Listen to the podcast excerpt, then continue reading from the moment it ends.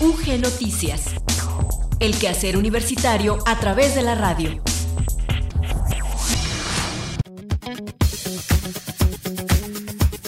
Muy buenas tardes, muchas gracias por seguir en la sintonía de Radio Universidad de Guanajuato. Damos inicio a la emisión de UG Noticias de este jueves 25 de agosto de 2022. Les saludamos hoy en los controles técnicos Maricruz López y frente al micrófono Gloria Isabel Rodríguez. Transmitimos desde la Casa de Moneda en Sopeña número 1 en Guanajuato Capital a través de cuatro frecuencias en la banda de amplitud modulada en esta ciudad. Nos sintonizan en el 970 y también aquí en Guanajuato Capital pero en la banda de frecuencia modulada nos escuchan en el 100.7. Además pueden seguirnos en FM en León en el 91.1 y en San Miguel de Allende en el 91.3. También pueden escuchar nuestra transmisión digital a través de nuestro sitio en internet www.radiouniversidad.ugto.mx. Está también disponible una aplicación de descarga gratuita para dispositivos móviles Android y iOS y que lleva por nombre Radio y Televisión UG. Vamos a escuchar nuestro avance informativo, también le vamos a presentar la efeméride del día, así que les invitamos a que nos acompañen durante los próximos minutos.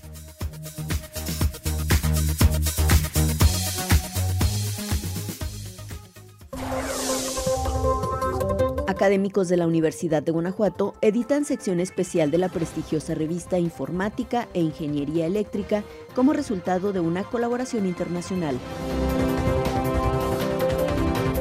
Desde el Instituto Federal de la Defensoría Pública nos comparten detalles del caso de Nancy y Cecilia, el cual se juzgó con perspectiva de género. La Universidad de Guanajuato, a través de su Dirección de Extensión Cultural, invita a toda la comunidad estudiantil de nuestra Casa de Estudios a participar en la convocatoria para el festival Reinventando a Cervantes, Arte Madonari en Piso, que se realizará como parte de la Universidad Cervantina 2022.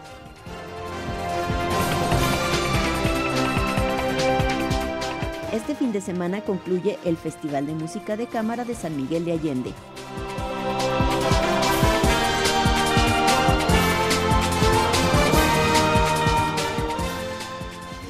Efemérides UG. 25 de agosto, Día Internacional del Peluquero. El 25 de agosto se rinde homenaje a una de las profesiones que contribuyen a la mejora de nuestra apariencia física y cuidado personal. Se celebra el Día Internacional del Peluquero. Los peluqueros, peluqueras y barberos, conocidos igualmente como estilistas, son unos auténticos artífices de las tendencias de belleza, aplicando técnicas novedosas y tradicionales de afeitado, cortes de cabello y peinados, teniendo en cuenta los gustos y preferencias de sus clientes. Esta fecha se originó en el siglo XVII cuando la profesión de peluquero era ejercida únicamente por plebeyos de sexo masculino, su labor principal consistía en el mantenimiento y cuidado del cabello de las pelucas utilizadas por la nobleza. Se eligió el día 25 de agosto para la celebración de esta efeméride debido a la santificación de Luis IX, rey de Francia, por parte de la Iglesia Católica. Durante su reinado, jerarquizó esta profesión declarando a su peluquero oficial como un hombre libre, equiparándolo con caballeros, jueces médicos y magistrados, autorizándole el uso de un espadín como parte de su atuendo, considerado un símbolo de tal distinción. Entre otros antecedentes fundamentales, se destaca que en la antigua Grecia y Egipto los esclavos eran los encargados del cuidado del cabello de sus amos. La cultura egipcia consideraba al cabello como un elemento fundamental de la belleza física con una función social y religiosa. Se utilizaba la ajena para la coloración capilar, por otra parte, los griegos convirtieron el culto de la belleza como un pilar fundamental de su cultura, destacando la elaboración de peinados de melenas largas, con rizos y ondas, reflejados en las estatuas y monumentos históricos.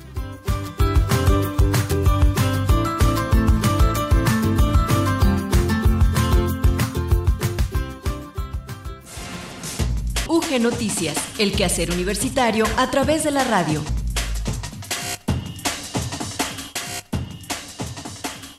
En el detalle de la información les compartimos que los académicos adscritos a la sede Yuriria del campus Irapuato Salamanca de la Universidad de Guanajuato, doctor Eduardo Cabal Yepes y el doctor Carlos Rodríguez Doñate, editaron una sección especial de la revista científica Informática e Ingeniería Eléctrica, cuyos artículos se orientan a proponer implementaciones novedosas de hardware basado en los arreglos de compuestos programables de campo conocidos como dispositivos FPGA, lo anterior en su búsqueda de ofrecer innovaciones que mejoren la efectividad, el desempeño y el tiempo de respuesta de los sistemas de procesamiento digital. Por invitación del doctor Manu Malek, editor en jefe de la revista, el doctor Eduardo Cabal preparó la sección especial convocando a tres personas expertas en el área. Desde 1973, esta revista científica Informática e Ingeniería Eléctrica ofrece un foro para la publicación de investigaciones relacionadas con la integración de tecnología de computadoras y técnicas computacionales en sistemas eléctricos y electrónicos para aplicaciones como procesamiento de señales, cómputo de alto desempeño, inteligencia artificial y comunicaciones.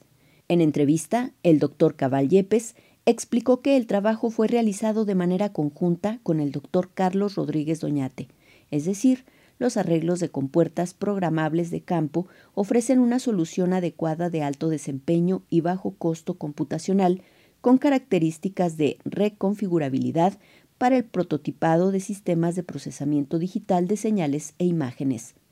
A decir del doctor Cabal Yepes, este tipo de dispositivos obtienen su alto desempeño al ejecutar un número significativo de distintas operaciones a la vez, por otro lado, los avances en la construcción de circuitos integrados han introducido nuevas herramientas de desarrollo para los sistemas, haciendo posible fusionar diferentes procesos de diseño en un dispositivo, permitiendo con ello alcanzar tiempos de respuesta muy altos, con una disminución en los recursos y que además pueden ser utilizados en una amplia gama de aplicaciones como visión por computadora, inteligencia artificial, redes de sensores, sistemas de monitoreo, telecomunicaciones, modelado de sistemas, energías renovables y seguridad en comunicaciones, entre muchas otras.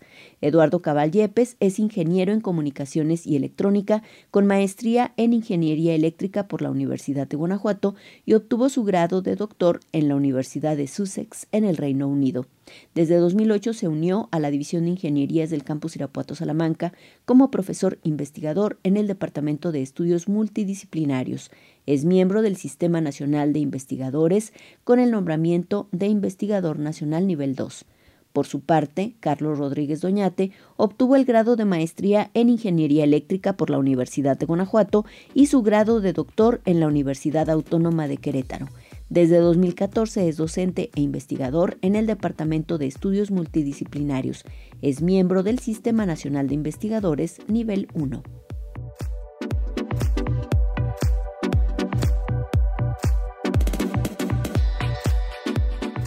Luis Miguel Campos ya tiene para nosotros el reporte del estado del tiempo que nos presenta, como siempre, desde el área de Ciencias Atmosféricas y Observatorio Meteorológico de la Universidad de Guanajuato. ¿Qué tal amigos de Radio Universidad? Excelente tarde, pues ya vamos avanzando en la semana en condición de lluvia todavía en estos días. La zona centro del país y del estado de Guanajuato se mantienen afectados por una zona de inestabilidad atmosférica y un canal de baja presión. Se espera cielo medio nublado a nublado, lluvias dispersas con tormenta eléctrica. Tenemos vientos moderados con rachas de hasta 30 kilómetros por hora temperaturas mínimas de 14 a 17 y máximas de 28 a 31 en los municipios de Celaya, Acámbaro, Juventino Rosas, Cuerámaro, Yuriria, Salamanca y puntos circunvecinos. En la zona norte del estado se esperan mínimas de 11 a 14 y máximas de 24 a 27 grados. Temperaturas máximas y mínimas probables en otras ciudades de nuestra entidad.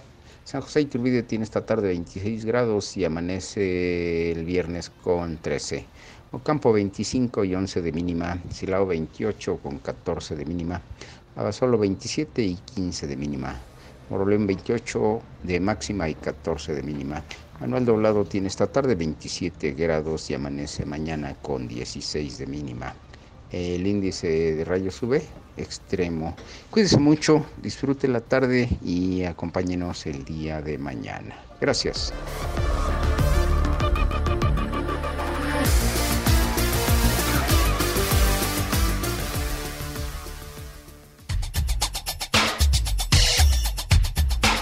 Entrevista UG. Hoy en UG Noticias tenemos el gusto de que nos acompañe de nueva cuenta el Instituto Federal de la Defensoría Pública. Como ustedes saben, de manera recurrente hemos tenido colaboración con el instituto a través de sus defensores públicos federales y en esta ocasión nos acompaña la licenciada Miriam Hortensia Vázquez. Ella nos va a hablar de un caso que fue juzgado con perspectiva de género. Se trata de la historia de Nancy y Cecilia. Muchísimas gracias por estar con nosotros, licenciada Vázquez. Hola Gloria, muchas gracias. Hola a todos, muchísimas gracias por la oportunidad y por brindarnos el espacio. Inicialmente, si quisiera compartirnos algo de la historia de Nancy y Cecilia. Claro que sí, les comento un poco. Bueno, Nancy y Cecilia son dos mujeres, madres solteras de tres cuatro hijos que se dedican al sexo servicio. Ellas fueron detenidas en el norte del país por encontrarse a bordo de un vehículo que en su interior traía cantidad importante de armas y de droga. Ellas se encontraban ahí porque fueron contratadas debido a su actividad profesional para brindarle un servicio a esta persona, quien las recogió a la orilla de la carretera y fue por eso que se encontraron a bordo del vehículo. Posteriormente, bueno, pasaron por una carretera bastante peligrosa donde había elementos del Ejército Nacional que este sujeto que venía tripulando el vehículo al verlos se espanta, eh, acelera, esto llama la atención de los elementos del ejército, inician la persecución, él se orilla en la carretera, baja del vehículo y huye. Ellas quedan ahí y son a ellas a quien las detienen. Las vinculan a proceso por los delitos de acopio de armas, posesión de cartuchos y cargadores del uso exclusivo del ejército, portación de armas del uso exclusivo del ejército y contra la salud en su modalidad de posesión de narcótico. Estuvieron en prisión preventiva durante un año, siete meses. Y posteriormente interviene la Defensoría Pública. Es correcto, el asunto llega a un diverso defensor, que era el adscrito a esta ciudad. Él las asiste desde la agencia del Ministerio Público desde la audiencia inicial se plantea el tema de perspectiva de género. Sin embargo, el juez de control consideró que pues, no era suficiente para no vincularlas a proceso, que para ese momento procesal, pues los datos de prueba bastaban para poder emitir un auto de vinculación a proceso. Posteriormente, ya entro al acompañamiento de este defensor, empezamos a plantear la estrategia en conjunto y eh, pues se llevan las siguientes etapas a cabo. Una de las pruebas más importantes que se ofrecieron por parte de la defensa fue una, especial en psicología con perspectiva de género. Esta se ofreció precisamente para poder acreditar las circunstancias de vulnerabilidad tanto de Nancy y de Cecilia, poder establecer que precisamente se dedicaban a esta actividad, que era su modo de vida, que no tenían otro modo de sustento y bueno, todas estas vulnerabilidades particulares que ellas presentan por el hecho de ser mujeres, madres solteras, que no cuentan con mayor grado de estudios que primaria una y la otra pues ni siquiera terminó la primaria, que tienen eh, una gran cantidad de problemas económicos, que tienen hijos, que son el sustento principal de los mismos. Todo esto quedó ventilado en, en el dictamen pericial y bueno, también se llevaron a juicio este, algunas pruebas de contexto como testigos para poder establecer que ellas se encontraban en ese lugar de modo circunstancial. O sea, derivado de su actividad profesional, ellas acudieron a brindar un servicio, no porque fueran a cometer un delito y que efectivamente no pudieron haber desplegado una conducta diversa porque existía esta relación asimétrica de poder con la persona que las había contratado. ¿Qué otras características tiene esta defensoría en términos de perspectiva de género? O sobre qué temas que tienen que ver con la perspectiva de género es que hay muchas miles de mujeres en prisión preventiva oficiosa. Es correcto, realmente, bueno, el instituto a través de nuestro director general, el maestro Netzaí Sandoval, ha procurado mucho este tipo de defensas con perspectiva de género. El caso de Nancy y de Cecilia no es el único. Hay muchas mujeres que se encuentran en prisión preventiva por estar en un lugar equivocado en un momento equivocado y que los juzgadores lamentablemente o el Ministerio Público lamentablemente no toman en cuenta estas circunstancias de vulnerabilidad. eh, aquí el instituto está procurando mucho este, esta clase de defensas, hacerle ver al juzgador todas estas circunstancias particulares de vulnerabilidad que ubican a esta mujer, a estas mujeres en circunstancias delictivas, pero no porque ellas hayan buscado cometer una conducta ilícita, sino que pues, porque se encontraron en ese lugar y en ese momento de un modo circunstancial por una razón completamente diversa a la que era la intención de cometer un delito. ¿Y qué tanta capacitación o qué tanto se ha avanzado en capacitación en los ministerios públicos? Como una cuestión personal, una opinión mía, porque pues realmente desconozco de manera directa, yo considero que no se ha avanzado mucho en ese tema de capacitación. Más que una capacitación para investigar con perspectiva de género, considero que lo que hace falta es una sensibilización de los servidores públicos, de pues de las autoridades en materia de investigación de los delitos, porque lamentablemente eso es lo que sucede. Ellos no no están sensibilizados con estos temas y pues únicamente su trabajo es pues investigar delitos, tal vez generar estadística y pues llevar a juicio la mayor cantidad de pues asuntos que se puedan. Esto pasó con Nancy y Cecilia, o sea, realmente desde un primer momento ellas fueron consideradas víctimas, o sea, desde un primer momento la actitud de ellas fue la actitud de una víctima, les hicieron saber derechos de víctimas y no de personas imputadas, porque así las consideró la autoridad, pero lamentablemente cuando llegan ante la autoridad investigadora, ante la fiscalía, pues al no tener otro responsable, pues es a ellas a las que procesan, a las que imputan y pues a las que llevan eventualmente a juicio y que les quitaron un año y medio de su vida y de su libertad y pues que lamentablemente esto repercutió en que estuvieron lejos de sus hijos. Además, seguimos en el tema de la prisión preventiva oficiosa. ¿Bajo qué casos se aplica la prisión preventiva oficiosa? En este caso ellas quedaron en prisión preventiva oficiosa porque al momento de los hechos, este, bueno, porque el delito de contra la salud en su modalidad de este narcótico es de los considerados como de prisión preventiva oficiosa, que es el de 194 y 195 del Código Penal Federal. Es de los que están dentro del catálogo, tanto dentro del 19 constitucional como del 167 del Código Nacional de Procedimientos Penales. Es por esta razón que ellas quedan en prisión preventiva, porque bueno, este como muchos otros delitos, homicidio calificado, violación, secuestro, delincuencia organizada, se encuentran dentro de este catálogo, pues que viene a sustituir el catálogo de delitos graves y que implica que sin necesidad de entrar en debate, sin necesidad de justificar, una persona quede en prisión preventiva y lamentablemente, licenciada, son miles los casos, ¿no? Que están, eh, tanto de mujeres como de hombres, que están sin un juicio, sin una sentencia, que han pasado ya, que han superado los dos años que eh, permite la prisión preventiva oficiosa. Y bueno, pues hay mucho trabajo por hacer desde la Defensoría Pública Federal.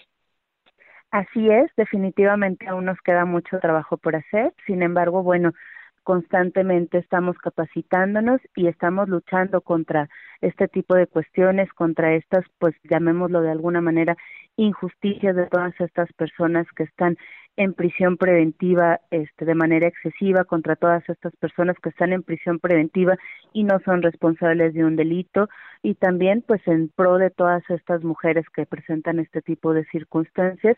Y que bueno, su única culpa tal vez sea haber estado en un lugar y en un momento equivocado con una persona equivocada también.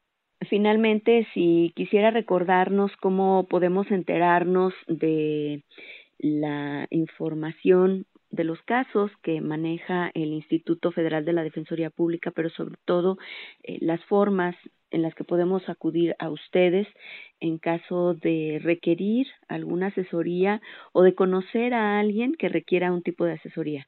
Claro que sí. De nuestro tenemos el teléfono de Defensatel, el cual es el 822 42 426. Es una línea gratuita, está disponible las 24 horas. Cualquier usuario que llame y necesite cualquier tipo de asesoría, hay una persona siempre que está disponible para atender cualquier duda y hacer la canalización correspondiente. También el instituto está aquí en Bucareli 22, en la Ciudad de México. También hay asesoría gratuita todos los días de 9 de la mañana a 6 de la tarde. Recordarles que nuestros servicios son completamente gratuitos y que pueden acudir sin que tengan el temor de que se les va a requerir algún tipo de pago o que no se, los, se les va a atender. Estamos para atenderlos y siempre hay un abogado disponible en esta línea de defensa tel. Además de que, bueno, están en toda la República Mexicana y que también los podemos encontrar en redes sociales.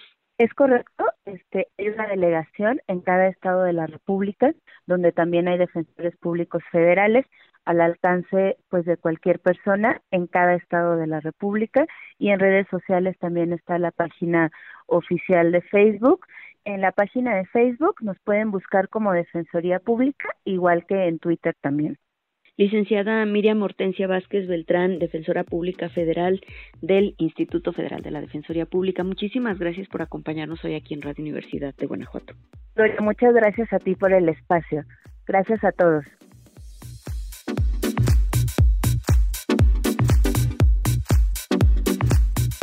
Hugo Gamba nos informa acerca de una de las convocatorias que forman parte de la programación de la Universidad Cervantina es la convocatoria Reinventando a Cervantes, Arte Madonari en piso. Cultura UG. La Universidad de Guanajuato, a través de su Dirección de Extensión Cultural, invitan a toda la comunidad estudiantil de nuestra Casa de Estudios a participar en la convocatoria para el Festival de Madonari, Reinventando a Cervantes, Arte Madonari en piso el cual se realiza como parte de la Universidad Cervantina 2022. En este festival podrán participar únicamente aquellos alumnos inscritos en la Universidad de Guanajuato del nivel medio superior y superior, los cuales deberán presentar una propuesta hecha a mano o en formato digital que reconceptualice la obra de Cervantes, adaptándola a nuestra realidad actual y dicha propuesta deberá ser de autoría propia. Es importante señalar que los interesados en participar en el Festival de Madonari Reinventando a Cervantes Arte Madonari en piso, deberán solicitar una ficha a través del correo universidad ugto.mx antes del 2 de septiembre del año en curso y los resultados se darán a conocer por medio de las redes sociales de la Dirección de Extensión Cultural Universitaria. Todos aquellos estudiantes que hayan sido seleccionados para participar en el festival Reinventando a Cervantes, Arte Madonari en Piso, deberán asistir a un taller que se desarrollará el día 7 de septiembre de las 4 a las 6 y media de la tarde en el Mesón de San Antonio. El festival Reinventando a Cervantes Arte Madonari en Piso se llevará a cabo en el mismo inmueble que el taller, es decir, en el Mesón de San Antonio, el día jueves 8 de septiembre de 9 de la mañana a 8 de la noche y también el domingo 9 de septiembre de las 9 de la mañana a las 3 de la tarde. Finalmente, la premiación se efectuará el domingo 9 en punto de las 3 de la tarde. El primer lugar del festival Reinventando a Cervantes Arte Madonari en Piso será acreedor de un reconocimiento así como de 5 mil pesos en efectivo. Para el segundo lugar se tiene previsto un reconocimiento y 3 mil pesos y para el tercer lugar un reconocimiento y mil pesos en efectivo. Para concluir, compartir que toda la información y los detalles que requiere la comunidad estudiantil interesada en participar en el festival Reinventando a Cervantes, Arte Madonari en Piso, el cual se lleva como parte de la Universidad Cervantina 2022, se encuentra disponible en el sitio web www.cultura.ugto.mx. UG Noticias, el quehacer universitario a través de la radio.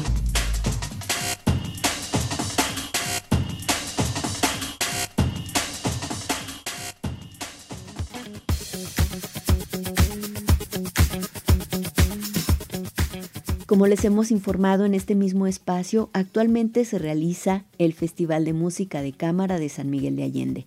Su director, el maestro Luis Eduardo Quesada, nos habló en entrevista el pasado martes de los artistas que cierran la edición 44 de esta fiesta, que además tiene precios especiales para el público de Radio Universidad de Guanajuato. Vamos a escuchar lo que nos comentó. Hoy tenemos el gusto de que nos acompañe vía telefónica el maestro Luis Eduardo Quesada. Él es director del Festival de Música de Cámara de San Miguel de Allende. No es la primera vez que está con nosotros para hablarnos justamente de la edición que se desarrolla actualmente, que está en curso, pero que ya también únicamente le quedan dos conciertos y además con unos artistas imperdibles. Maestro, muchísimas gracias por estar aquí en Radio Universidad. Maestra Gloria, gracias por recibirnos. Bueno, quiero hablarles del Brooklyn Rider. Ellos son uno de los cuartetos más famosos actualmente en la escena clásica. Ellos debutarán en San Miguel de Allende en el Teatro Ángela Peralta el próximo viernes 26 de agosto a las 19 horas. Esto es parte de nuestra edición número 44 del Festival de Música de Cámara de San Miguel de Allende. ¿Qué contiene el programa de ese día? Incluye una obra maestra de Franz Schubert, interpretada con una intensidad sin igual, junto con emocionantes obras contemporáneas. Los boletos están disponibles en boletocity.com, boletocity.com. También en taquilla en la planta baja del Mercado Sano o en el Teatro Ángela Peralta el día del evento. Y posteriormente, el día 27, es nuestro gran evento de clausura. Tenemos a la jazzista mexicana Magos Herrera, tocando en conjunto con este gran cuarteto Brooklyn Rider del cual ya les hablé, y van a tocar una producción llamada Dreamers del cancionero iberoamericano. Este concierto seguramente que ya tendrán algún antecedente. ¿Por qué? Porque lo han tenido en el Cervantino, lo hemos tenido también aquí eh, en el Festival de Música de Cámara en abril entonces, realmente no estamos eh, eh, contándoles nada nuevo, simplemente decir que pueden revivir una experiencia maravillosa y además esta vez vienen con músicos invitados adicionales. Entonces, bueno, lo van a disfrutar. Este es el concierto de clausura el día 27 de agosto a las 7 de la tarde en el Teatro Ángela Peralta. De igual forma, tienen más información al respecto del programa en www.festivalsanmiguel.com. Será una gran oportunidad, maestro, escuchar al Brooklyn Rider con este programa del viernes y luego esta versatilidad que muestran en el trabajo que hicieron con Magos Herrera.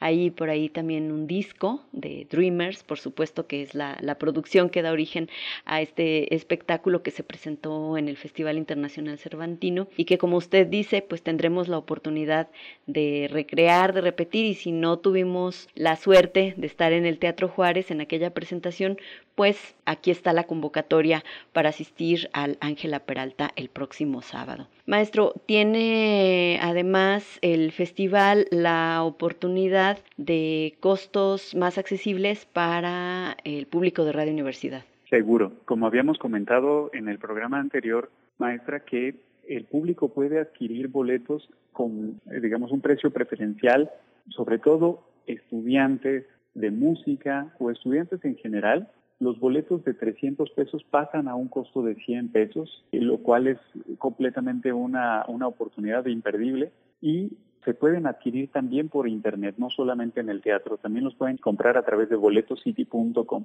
Esto es únicamente para los escuchas de Radio Universidad de Guanajuato. Ya lo habíamos ofrecido antes y se lo reitero. Es una cuota preferencial para quienes nos están escuchando en este programa a través de boletocity.com.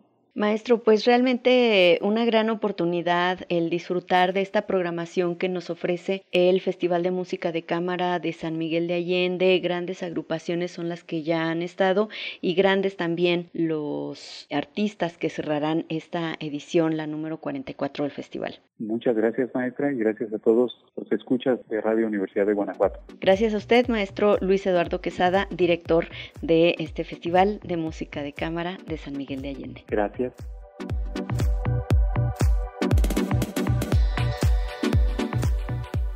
Con esta invitación llegamos por hoy al final de UG Noticias. Muchas gracias por su compañía durante estos minutos.